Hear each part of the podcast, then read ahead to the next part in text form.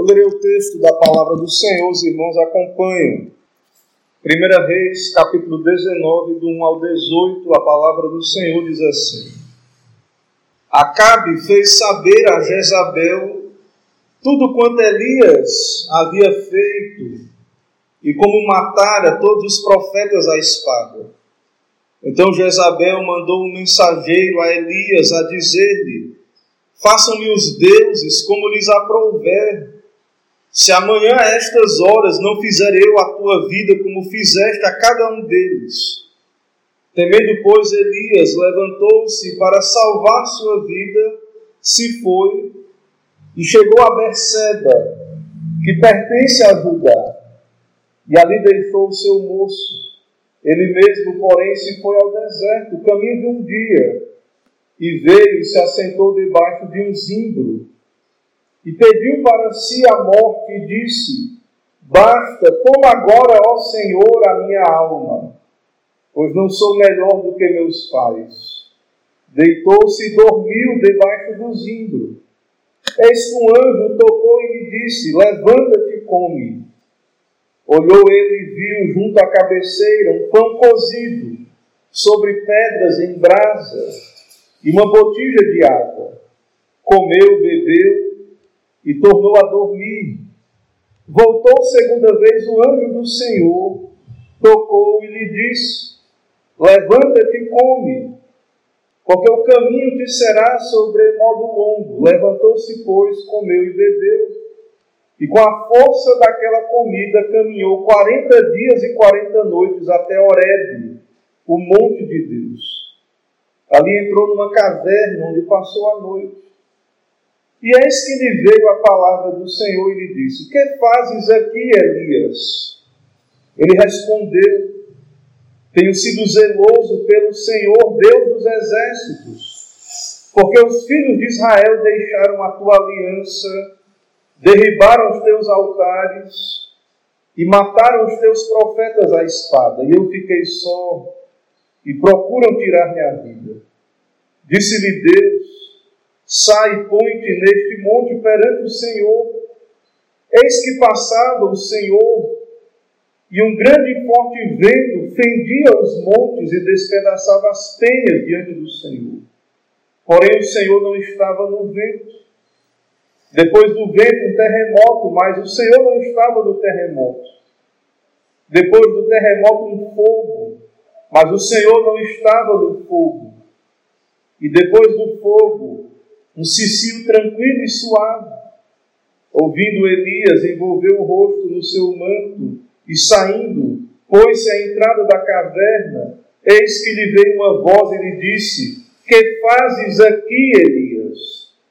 Ele respondeu: Tenho sido em extremo zeloso pelo Senhor, Deus dos exércitos, porque os filhos de Israel deixaram a tua aliança derribaram os teus altares e mataram os teus profetas à espada, e eu fiquei só e procuram tirar minha vida.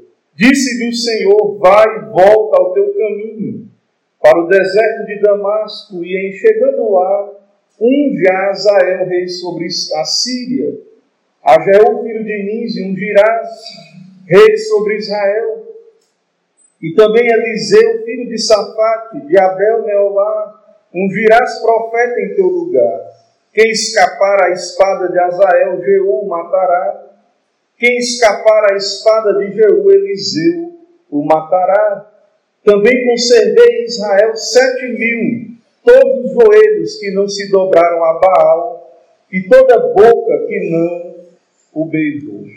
Amém. Nós oremos ao Senhor. Senhor Santo Deus, nosso Deus e Pai, bendito seja o teu nome em toda a terra, único Deus, Senhor, Criador, Salvador também nosso, por meio do teu Filho, nosso Senhor Jesus Cristo. Eis-nos aqui, ó Pai, diante do Senhor em adoração, teu povo reunido para o culto. Pedimos a tua graça, pedimos o teu Espírito, ó Deus, ao nosso coração, iluminando, falando, aplicando a tua palavra. O Senhor conhece, ó Pai, a necessidade de cada um, de cada ovelha do Senhor. que o Senhor mesmo venha instruir, falar aos seus corações e que o Senhor se agrade em usar esse momento, ó Deus, para nosso crescimento, edificação e graça, e que o nome de Jesus, assim, seja exaltado e bendito. É o que pedimos, oramos, em nome de Cristo Jesus. Amém. Meus irmãos, todos nós nos deprimimos em alguma medida diante de dificuldades. Nós somos seres dotados de emoções, não apenas de razão, criados à imagem de Deus. Deus nos deu um corpo e uma alma. Deus nos deu um espírito, a, sua imagem, com consciência com emoções, com vontade, e também temos uma fisiologia, um corpo, onde a ciência estuda e busca entender, e há muitos mistérios ainda quanto à função do corpo e como funciona cada parte do nosso organismo. Mas o fato é que Deus criou a nossa existência, Deus nos deu alma e corpo, e de fato temos também que entender que depois da queda, esse corpo que foi criado à imagem de Deus, essa alma, estão caídos em Adão. E o mundo é um mundo debaixo do pecado. O mundo, em, o mundo em que vivemos é um mundo amaldiçoado pelo pecado, onde há naturalmente aflições e dificuldades. E acrescente-se a isso seguir a Cristo, tomar a cruz, a cada dia seguir a Jesus, nos virar as costas para o mundo, nos voltarmos para Deus. Então, o sofrimento de fato é uma realidade e nós também podemos passar por momentos de tristeza e de depressão espiritual, até mesmo física também pode acontecer. O organismo deixar de produzir aquilo que eh, produziria a alegria, o bem-estar. E então, irmãos, nós vemos, temos visto a história de Elias, um grande homem de Deus. Nós temos visto a história de Elias como, numa época de abandono do Senhor, ele orou a Deus. Deus ouviu a oração de Elias e Deus cerrou os céus para não chover. E Elias, então, foi contra todo o sistema do rei que casou com Jezabel, com a Sidônia, idólatra. E então essa mulher trouxe, o rei Acabe, claro, com a conivência de Acabe, trouxe a idolatria para Israel, o culto de Baal e do poste ídolo. E Elias então desafiou o rei. Claro que nós já percebemos que havia um servo de, de Acabe, um mordomo, né, um oficial, que Obadias, que também guardou profetas do Senhor. Deus livrou Elias, mandando corvos alimentá-lo, é, ali, aquele ribeiro, mas claro que haviam outros fiéis, porém nós vemos que, de certo modo, sozinho Elias enfrentou todos aqueles profetas, naquele desafio que vimos ali no Monte Carmelo. E então nós vemos um grande homem de Deus, um grande profeta que se levantou em Israel, desafiando com ousadia. Nós vimos que este homem é um verdadeiro servo do Senhor, um verdadeiro tipo do Senhor Jesus Cristo que é o profeta. Jesus é o profeta final. Em Jesus, Deus enviou o mediador, o seu próprio Filho, nosso Senhor, e em Jesus Cristo nós temos a revelação final, absoluta. O que ficou registrado por meio dos seus apóstolos no Novo Testamento, ele é o profeta, o Salvador, mas nós vemos, irmãos, que aqui ainda no período do Antigo Testamento, o Senhor levantou um grande profeta. E nós podemos lembrar que havia também outro grande profeta, Moisés, antes de Elias. Aquele ao qual Deus usou para dar a lei, mas agora Israel se desviou do Senhor, da aliança, do pacto. Aquilo que Deus deu a Israel por meio de Moisés foi um pacto. Os dez mandamentos, a lei é um pacto estabelecido com um povo, mas esse povo agora abandonou o Senhor, adorando os ídolos, prestando culto a Baal. E então Elias é um grande profeta que se levanta, buscando trazer o povo ao arrependimento e grandemente usado pelo Senhor. Como Moisés foi, irmãos, Elias, ele, como já vimos aí nas exposições, ele foi usado por Deus para ressuscitar o filho da viúva. Multiplicar pães e, e óleo, não faltou óleo na botija. Talvez ele mesmo, alguém que viveu contemporâneo a Elias, talvez pudesse olhar para ele e dizer: Ó, aquele, lembra daquele profeta que Moisés disse? Moisés, ó, vai vir um profeta depois de mim, a ele ouvir. E alguns comentaristas é, cogitam que talvez Elias imaginou que ele seria esse profeta. Talvez. Mas o fato, irmãos, é que se levantou um grande profeta de Deus que operou da parte de Deus uma ressurreição, um milagre extraordinário. Ele orou e Deus mandou fogo do céu para consumir a oferta. Deus fez o coração do povo retroceder a Deus por meio desse homem.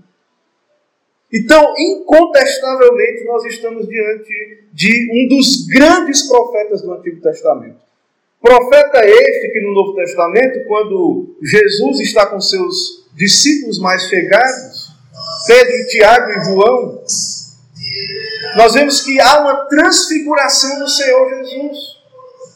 E aparecem ali com Jesus Moisés e Elias. Então, de fato, estamos diante de um grande profeta do Senhor, mas esse mesmo profeta ousado, corajoso, que nós vimos enfrentar Acabe, enfrentar todo o sistema idólatra de Israel, agora nós vemos este homem fugindo da sua vocação, se escondendo. Antes de começar aí o capítulo 19, nós vemos que ele ora pela chuva. Ele ora e Deus manda a chuva. Primeiro como uma pequena nuvem, como do tamanho da mão de um homem, no capítulo, no final do capítulo 18. E ele insiste em oração. Então ele disse ao rei: aparelha o teu carro e desce, para que a chuva não te detenha. Deus ouviu a oração. E Tiago, irmãos, nos diz que Elias era homem como nós, sujeito a paixões. Então, este mesmo homem de Deus, grande homem de Deus, corajoso, ousado, fiel, um profeta que podemos dizer, pela graça de Deus, foi grandemente usado, sendo um tipo de Cristo, mesmo este homem agora, ele ao receber a notícia de Jezabel, a ameaça, ele tem medo, ele tem temor de homens. Então, Acabe vai fugindo da chuva, Elias corre à frente de Acabe, e esse mesmo Acabe que viu o fogo descer do céu, este mesmo Acabe que estava ali quando foi atendida a palavra de Deus e os profetas de Baal foram mortos no rio. Este mesmo Acabe, agora ele volta à sua casa, ao seu palácio. E então, ao se encontrar com Jezabel, ele vai dar o seguinte relatório no verso 1 do capítulo 19. Fez saber a Jezabel tudo quanto Elias havia feito e como matar os profetas à espada. Ele não diz o que Deus havia feito, mas ele diz o que Elias havia feito. E matado os profetas à espada. E agora, irmãos, isso acende a ira de Jezabel. Talvez ela esperava outras notícias. Afinal, havia muito mais né, do, do seu lado, havia muito mais profetas, e talvez ela esperava a notícia da vitória dos seus deuses, dos seus ídolos. Mas a notícia que ela recebe é que Elias havia matado os profetas, mas na verdade o Senhor havia feito isso. E então ela ameaça Elias. Façam os deuses como lhes aprovesse amanhã estas horas. Não fizerei eu a tua vida como fizeste a cada um deles. E Elias teme a esta mulher. Teme a esta rainha pagã. Levantou-se para salvar a sua vida. E chegou a Bersebe, esse homem que correu à frente de Acabe. Agora ele foge pela sua vida. Então a pergunta diante desse texto é Elias, irmãos, ele está como que ele está como que temendo pela sua vida, como que enfrentando uma depressão espiritual. Então, a pergunta é o que Elias está fazendo no deserto? Em toda a história anterior que vimos, Elias estava onde Deus o havia enviado. Se era no ribeiro, Deus o enviou. Se era na casa da viúva de Sarepta, se era se apresentando diante de Acabe, era a vocação dele como profeta de Deus. Mas agora ele foge, como outros que fugiram também, que os irmãos podem lembrar, o caso de Jonas, e outros que passaram também por momentos de escuridão em suas almas. Então, Elias não está orando, ele não está num retiro, algo desse tipo, num mosteiro. Ele não está se separando, ele está em fuga, de fato. E a palavra de Deus o encontra ali. Ele se foi para o deserto, se assentou debaixo de um zimbro e pediu para si a morte. Meus irmãos, o suicídio, ele é completamente condenado pelas Escrituras. Não matarás é um mandamento da lei de Deus que revela o caráter de Deus. E não matarás é negativo, mas esse mandamento por trás dele está a ideia de preservação da vida. Deus é o Criador, Ele é o Senhor da vida. Nós não temos direito de, de retirar as nossas vidas. Isso é um pecado terrível. É uma rebelião, um descontentamento contra Deus, aquele que retira a sua vida por meio do suicídio. Mas, embora, irmãos, devemos entender que, embora o Senhor, e isso é muito claro para os servos de Deus, é, o Senhor abomina o pecado e o suicídio, de fato, é um grave pecado. Mas há momentos na vida dos santos em que eles desejam a morte. Não quer dizer que eles se mataram, é diferente. Não quer dizer que eles foram suicidas. Mas Elias desejou a morte como Jó amaldiçoou o dia do seu nascimento. Então nós vemos aqui Elias desejando para si a morte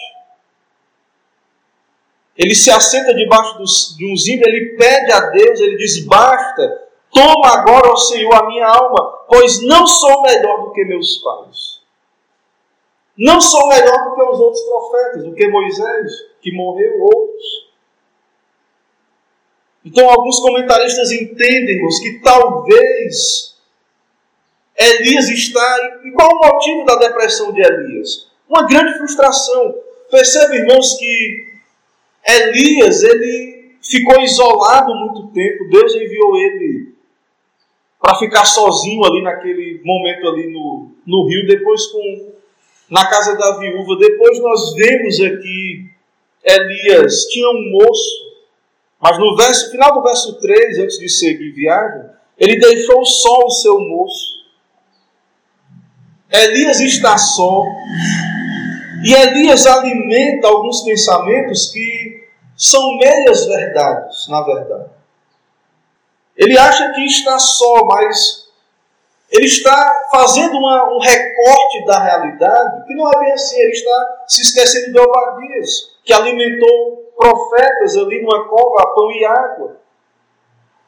Mas o fato é que Elias está ali, ele está só, E então ele talvez está decepcionado, porque ele operou pela, pelo poder de Deus uma, um grande milagre. Deus enviou fogo do céu.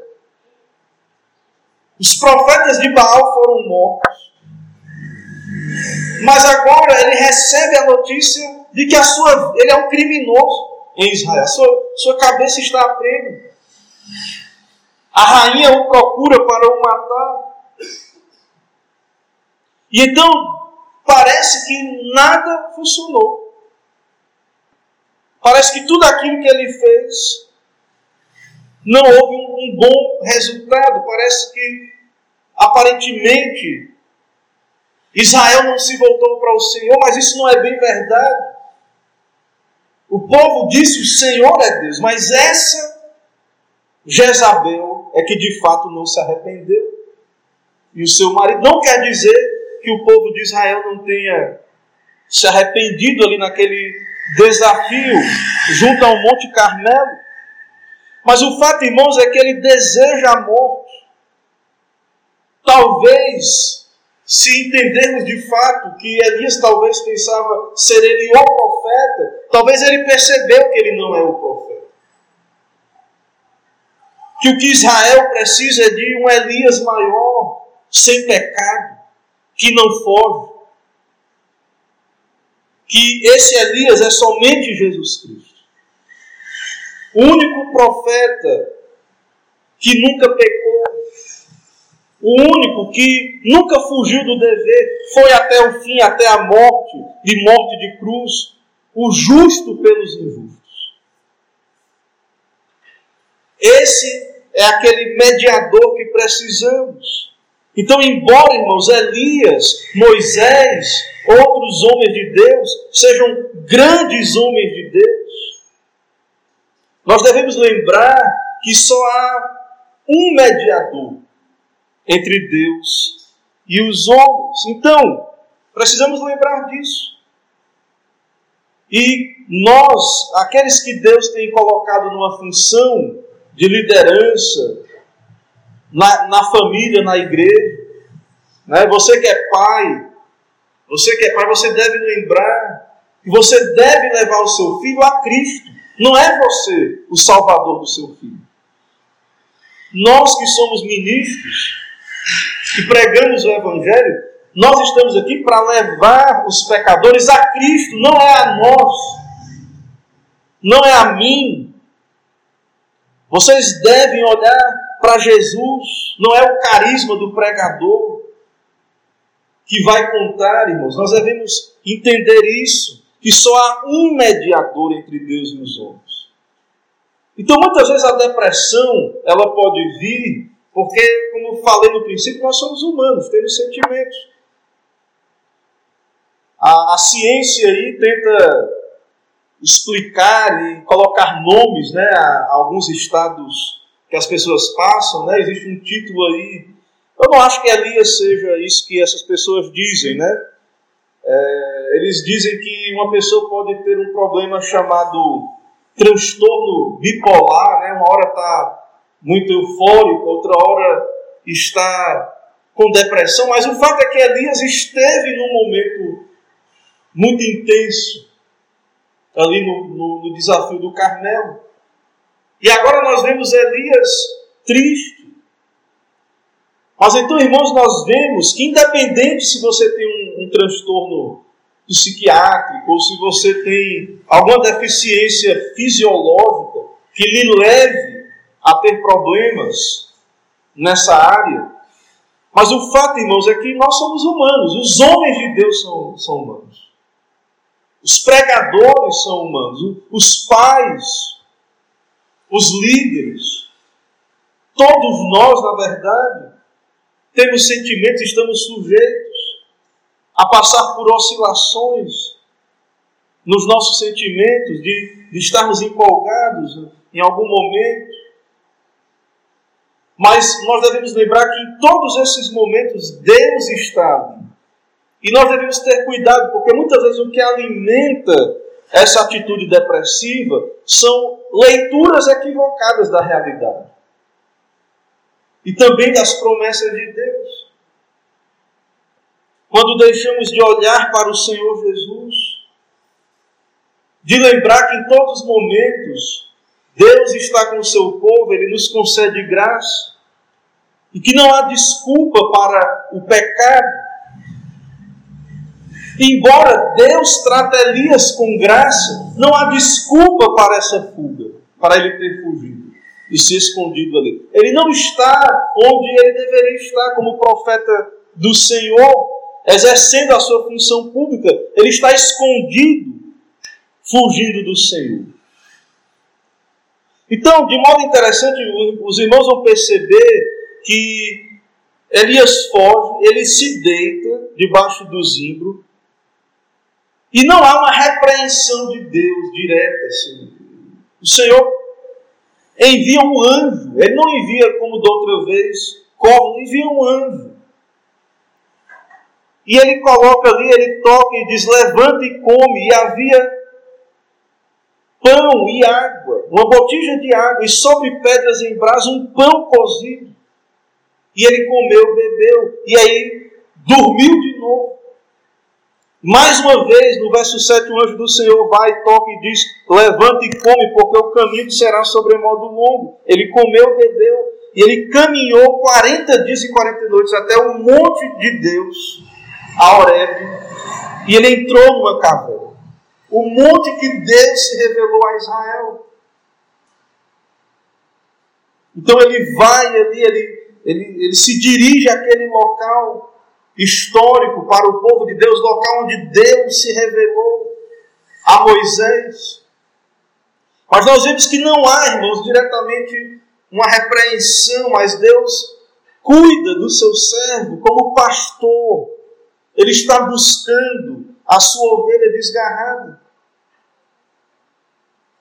Então nós devemos entender isso. Deus é o nosso pastor, ele nos busca. E saber, irmãos, que homens de Deus ou servos do Senhor podem passar por momentos assim. Então devemos nos lembrar disso. E aí nós vemos várias argumentações de Elias quando o Senhor vai tratar com ele. Veja que no verso 9, Elias entra na caverna e Deus pergunta: Que fazes aqui, Elias?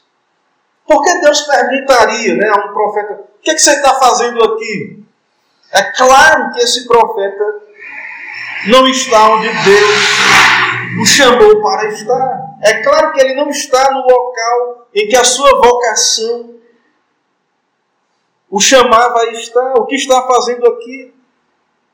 E no verso 10, então, nós vemos, irmãos, que ele diz: Eu tenho sido zeloso pelo Senhor, porque os filhos de Israel deixaram a tua aliança, derribaram os teus altares e mataram os teus profetas. E eu fiquei só e procuram tirar minha vida. Israel havia abandonado o Senhor, mas é, é verdade que Deus usou Elias. Mas é verdade também que nem todos se converteram pela pregação de Elias. Mas veja que ele diz que ficou só. E isso não é verdade. Mas muitas vezes, na, em momentos de depressão, irmãos, é, podemos ser tentados a ter essa autopiedade e nos achar que só eu passo por isso, só eu sofro dessa maneira, ou que Deus está alheio ao meu sofrimento. Então nós vemos aí na vida de Elias, de fato, que ele alimenta esse tipo de pensamento e Deus se revela a ele ali. Então, de fato, a queixa de Elias, ela tem sim, ela se reveste sim de uma seriedade, porque quebrar a aliança, quando Elias diz aí, a palavra de Elias, e Elias ali no monte deve ter naquela caminhada, se preparado para falar com Deus, para se encontrar com Deus no monte. Então, ao Deus vir ao seu encontro, Elias ora, ele fala com Deus.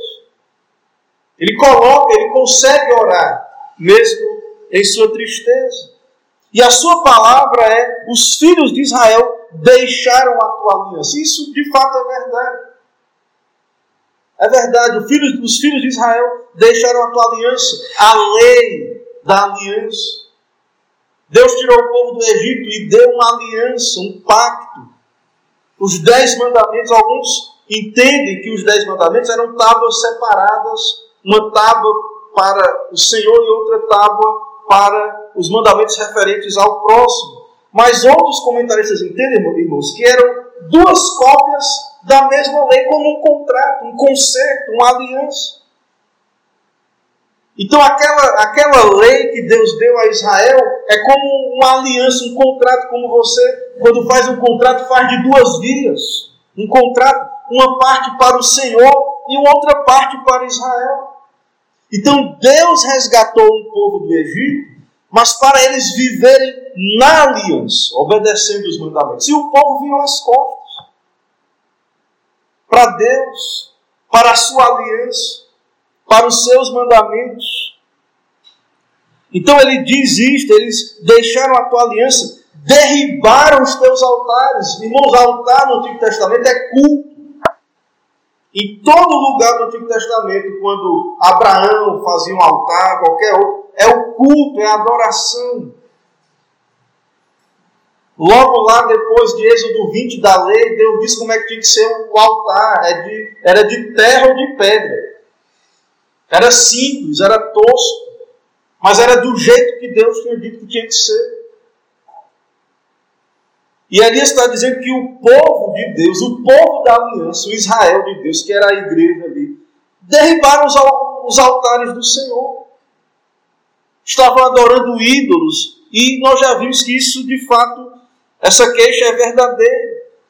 E mataram os teus profetas, ou seja, havia uma perseguição dentro da, daquilo que chamamos igreja, povo da aliança. É claro que devemos orar, irmãos, pela. É claro que existe perseguições por parte de governos. Né? Aquela lista, até compartilhei essa semana, aquela lista do Portas Abertas, né? onde tem os países onde há mais perseguição. E ali que está sendo dita, a perseguição, eu creio que ou de uma religião que é misturada com o Estado, como o Islã, ou de algum Estado totalitário, é, como o caso da Coreia do Norte, um dos principais, o comunismo. Mas nós devemos lembrar, irmãos, que, e olhando aqui para Israel, todos aqueles que quiserem viver piedosamente em Cristo Jesus serão perseguidos. Essa perseguição não vem só de fora, dentro da igreja, ou até mesmo dentro de países onde, em, em tese, há cristandade ali, nas universidades, nas escolas. Então, nós vemos aqui que Elias diz ao Senhor: derribaram os teus altares, mataram os teus profetas. É verdade. Porém, ele diz: e eu fiquei só. Isso não é verdade. Procuram tirar minha vida, é verdade. Então, uma meia verdade. Então, esse era o seu entendimento, que ele havia ficado só. Mas isso não é, de fato, a verdade dos fatos. E então nós vemos que aquele que glorificou a Deus grandemente, agora pede a sua morte, agora pede que o Senhor mate o leve. Interessante, irmãos, que Elias é um dos homens da Bíblia que não vai morrer, né? se vocês sabem disso. Ele, ele está desejando a sua morte aqui. Mas ele é levado, trasladado, levado pelo Senhor por um redemoinho. Ele não passou, não experimentou a morte, foi glorificado. Recebeu um corpo glorificado, sem passar pela morte. Semelhante àqueles que estarão vivos quando Jesus voltar. Serão arrebatados com o Senhor dos ares, semelhante ao que aconteceu com Enoque que andou com Deus e não mais se achou. Então, o relatório de Acabe para Jezabel foi negativo, enfatizando a ação de Elias. Isso mostra a impiedade, e aquilo produziu em Elias todo esse quadro, mas de fato é um problema do coração, é um problema interno, e nós vemos esse homem passando por esse momento triste, esse momento depressivo. Então, por mais que um homem seja um homem de Deus, carismático, tenha talentos, tenha um histórico de servir ao Senhor grandemente, se não for sustentado por Deus, ele nada é. Irmãos, é aquilo que Elias foi, quando nós vemos ele nas, nos seus grandes feitos, ele foi pela graça de Deus. E isto aqui que, que nós estamos vendo é o que o homem é entregue a si mesmo. E é o que por natureza merecemos. Nós vivemos uma cultura que as pessoas elas pregam e creem que elas têm o direito é, inalienável à felicidade. Elas não entendem o mundo conforme a Escritura, um mundo caído. Então, o fato, irmãos, é que ao estar no momento de trevas, de depressão, nós devemos reconhecer que nós nada merecemos do Senhor. Mas nós devemos reconhecer também que, pela graça de Deus, Deus pode, Ele está conosco. Mas uma coisa interessante que eu vi no, no nosso comentário da nossa editora sobre esse texto, comentários expositivos em primeiro, primeiro Reis, é que interessante que Elias não saiu imediatamente desse quadro de depressão. Foram vários dias. Né? Ele, depois nós vimos aí que ele passou 40 dias e 40 noites caminhando até chegar ao nome de Deus. E chegando ali, ainda vemos ele com o mesmo discurso. Então, irmãos, nós não devemos nos enganar. E tudo isso está nas Escrituras para nos mostrar que nós não devemos confiar no homem.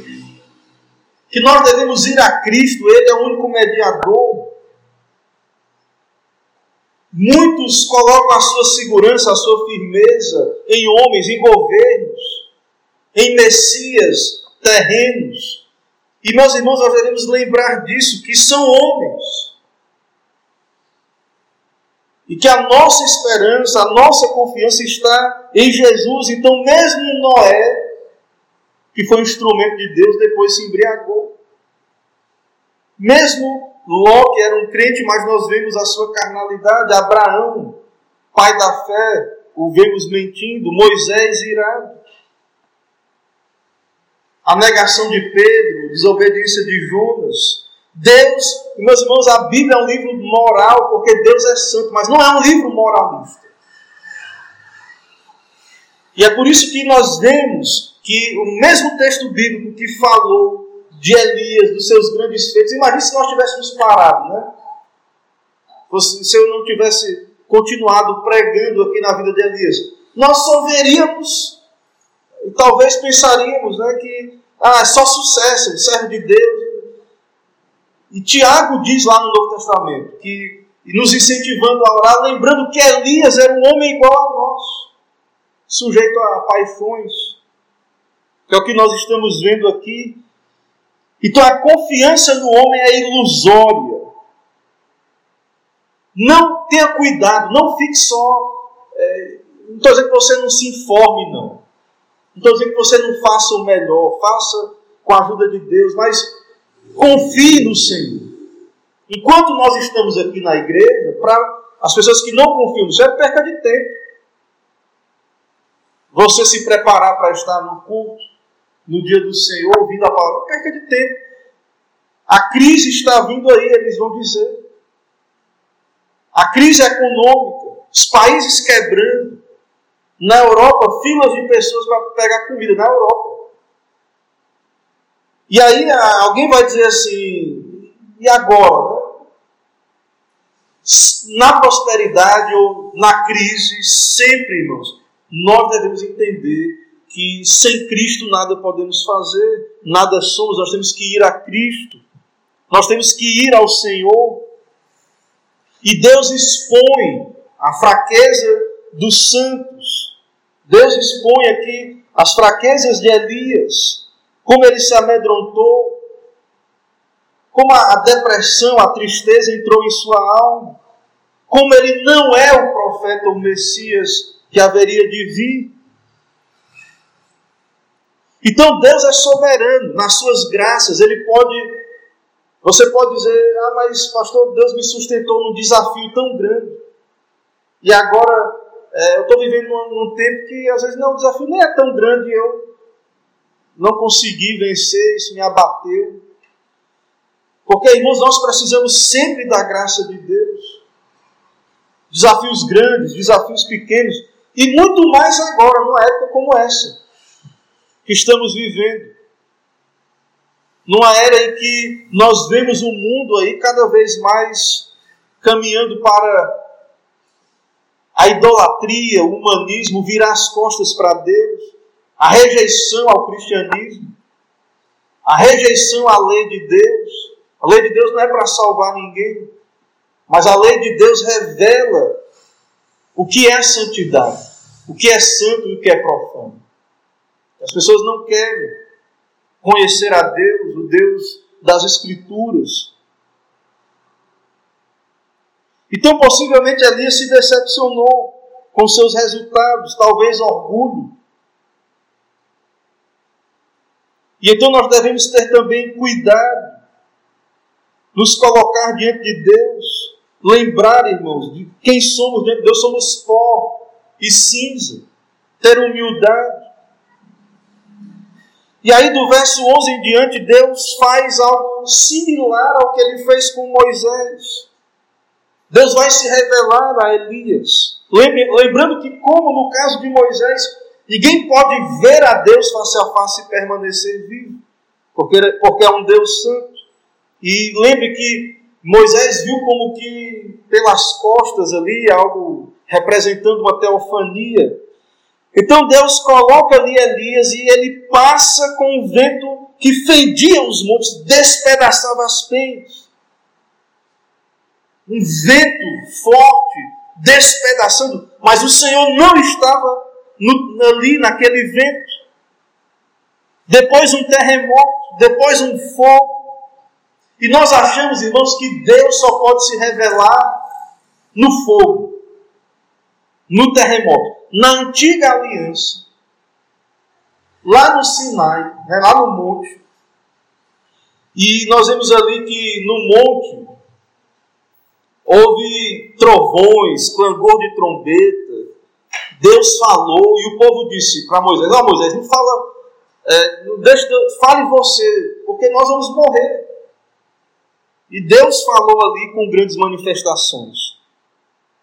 E muitas vezes, irmãos, nós podemos, ao ler a Bíblia, ou há um tipo de espiritualidade pretensamente cristã, que se acha cristã, que acha que Deus só vai falar no terremoto, no trovão do fogo. Há um tipo de espiritualidade que pensa assim. Mas nós vemos aí que Deus não estava no vento, não estava no terremoto, não estava no fogo. No verso 12, não estava no fogo. Mas veja no final do verso 12: depois do fogo, um cicio tranquilo e suave. Ouvindo Elias, envolveu o rosto no seu manto Saindo, pôs-se à entrada da caverna, e eis que lhe veio uma voz que lhe disse: Que fazes aqui, Elias? Deus se revela a Elias. Mais uma vez, não por meio do fogo, do terremoto, ou do, de um vento forte, mas de um cicio tranquilo e suave. E Elias, mais uma vez, apresenta a sua oração, a sua queixa diante do Senhor, no verso 14. Tenho sido em extremo zeloso pelo Senhor Deus dos exércitos, porque os filhos de Israel deixaram a tua aliança, derribaram os teus altares, mataram os teus profetas, e eu fiquei só e procuram tirar minha vida. Mas a resposta de Deus, irmãos, é: Elias, volte à sua vocação. Veja como Deus trata, irmãos, com graça, se revelando, mandando o anjo com pão e água falando com o seu servo.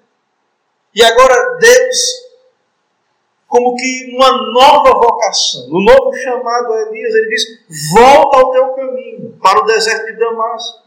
E em chegando lá, um Jazael rei sobre a Síria, Jeú, filho de Nis, e ungirás. E também Eliseu, filho de Safá, que ungirás profeta. Ou seja, eu sou o Senhor. Eu estou no controle de todas as coisas. Eu já tenho tudo nas minhas mãos. Aquele, aqueles que irão lhe suceder. Já há alguém preparado para isso, é Eliseu. E os reis que eu irei usar. Então, irmãos, o Senhor se revela a Elias e também Deus cuida de nós. Deus se revela, irmãos, de diversas maneiras nas Escrituras. E nós cremos que na providência de Deus nas nossas vidas, Deus sabe o modo de tratar com cada um de nós. Deus sabe o que você. O que você precisa. Então, em momentos alegres, mais eufóricos, ou em momentos tristes da sua vida, não se esqueça que, independente da circunstância, nós somos o povo do Senhor da sua aliança, pela graça dele, pela bondade dele. Então Deus trata com graça.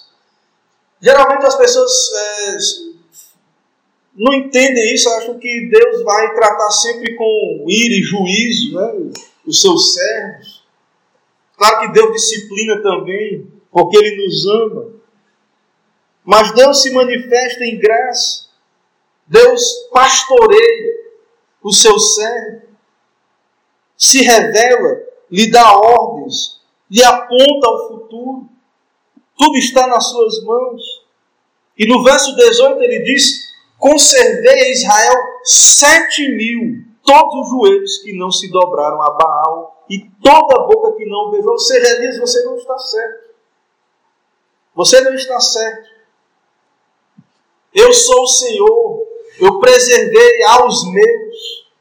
As coisas não são bem assim como, como você está pensando que é. Então, irmãos, nós devemos lembrar disso. É, nós vivemos numa época difícil nessa questão da espiritualidade. Há muitas espiritualidades. As pessoas fazem recortes das promessas de Deus. Acha que Deus tem que agir só de uma maneira específica. A providência de Deus é diversa. A palavra é uma só. Né? Devemos interpretar com cuidado. Mas a providência de Deus nas nossas vidas, é claro que ela é uma providência muito particular. E também nessa questão emocional. Porque vivemos numa sociedade psicologizada. As pessoas acham que a Bíblia não tem nada a dizer sobre depressão. Então, qualquer pessoa que tiver algum transtorno, sempre devemos enviar para um profissional, um psicólogo, algo do tipo. E, meus irmãos, nós, nós que somos bíblicos, não descartamos a possibilidade de um problema fisiológico. Não descartamos a possibilidade, porque nós vivemos num mundo caído. E há uma possibilidade de uma deficiência, assim como há deficiência que nos faz ter que usar óculos, visual, outra deficiência. É claro que o corpo humano, os órgãos, podem estar deficientes, o nosso cérebro também. Mas quanto à questão espiritual, sim, a Bíblia tem algo a dizer. De certo modo, irmãos, ela é a nossa regra de fé e prática, ela é suficiente. Então, devemos atentar para isso. Que a Bíblia tem muito a dizer. Agora, para alguém que está ouvindo essa mensagem, que porventura passa por um problema de depressão, alguma dificuldade desse tipo, saiba de uma coisa: todos precisam de Cristo, ir a Cristo, todos. Pessoas mais alegres, pessoas mais tristes, pessoas mais melancólicas, menos melancólicas. Cristo é o único mediador para todos. Pessoas que estão numa crise, depressão, o que for, todos precisam de Jesus Cristo.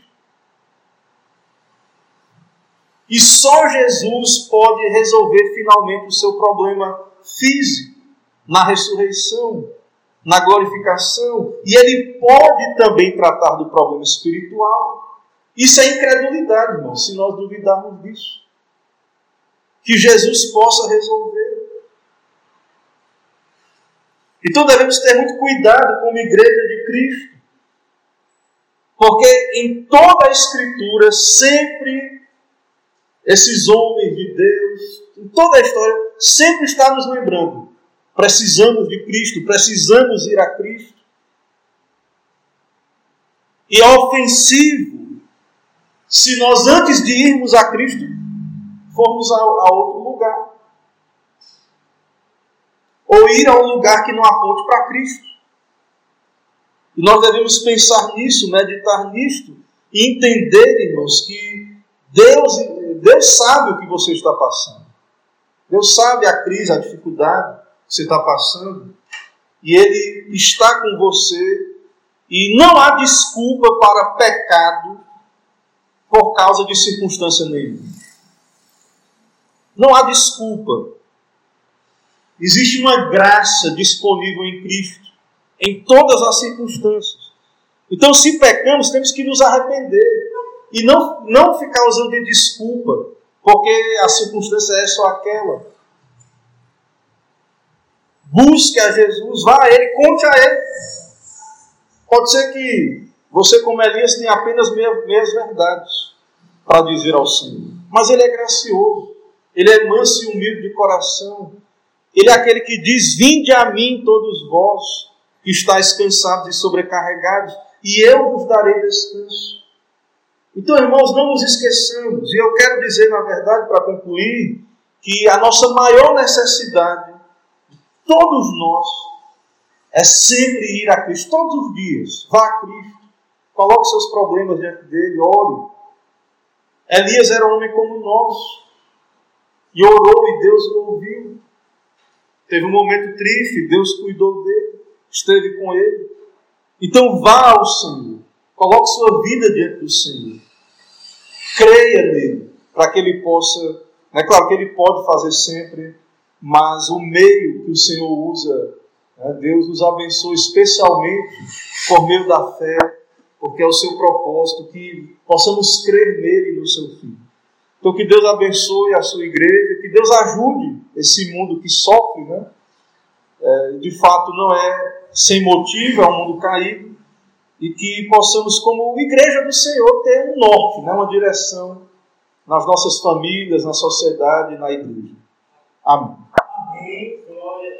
Irmãos, vamos orar mais uma vez? Oremos ao nosso Deus. Senhor, nós ouvimos a tua palavra, estamos aqui diante do Senhor, pecadores, carentes, ó Deus, da tua misericórdia no mundo, ó Deus, cada vez mais em trevas, em que há muitos que sofrem, ó Deus, há muitos que desistem da vida, muitos tirando a sua própria vida.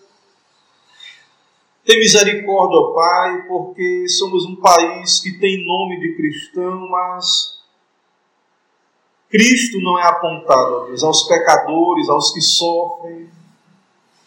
Nos ajuda como igreja, como família, os pais, ó Deus, levarem seus filhos a Cristo em meio aos sofrimentos, às dificuldades da vida, aos pecados, que nas nossas famílias Cristo seja apontado, na escola, ó Deus, nas instituições cristãs. Tem misericórdia, ó Pai, na sociedade, que o Senhor nos levante também no meio dessa sociedade incrédula e que possamos dizer que temos uma revelação de Deus. A Escritura, a aliança de Deus, os mandamentos de Deus, o mediador revelado na Escritura, o culto, a adoração, as promessas. Somos o povo da aliança, temos a tua palavra em nossas mãos. Que possamos, ó Pai, diante dessa geração incrédula, afirmar confiadamente: o Senhor é Deus, só o Senhor é Deus. Só Cristo é Salvador, mediador. Só o Senhor tem todo o poder no céu e na terra. E pode, ó Deus, salvar o que sofre, o que padece. O que está, ó Deus, caminhando neste mundo sem esperança, se corrompendo, há uma salvação e esperança. Ó Deus, desperta as almas perdidas a pensar nas suas almas, a meditar em quem é Jesus, a importância de Jesus, como devemos crer, ir a Ele, e nos dá clareza, ó Deus, na proclamação. Perdoa os nossos pecados, nos abençoa, aplica a tua palavra a cada coração, a cada necessidade. É o que pedimos, oramos em nome de Cristo Jesus. Amém. Amém. Irmãos, vamos cantar mais um hino ao nosso Deus. É, e depois desse, desse último hino, farei a oração final. Né, é, impetrarei a bênção apostólica e entoaremos o tríplice Amém. Louvemos ao Senhor.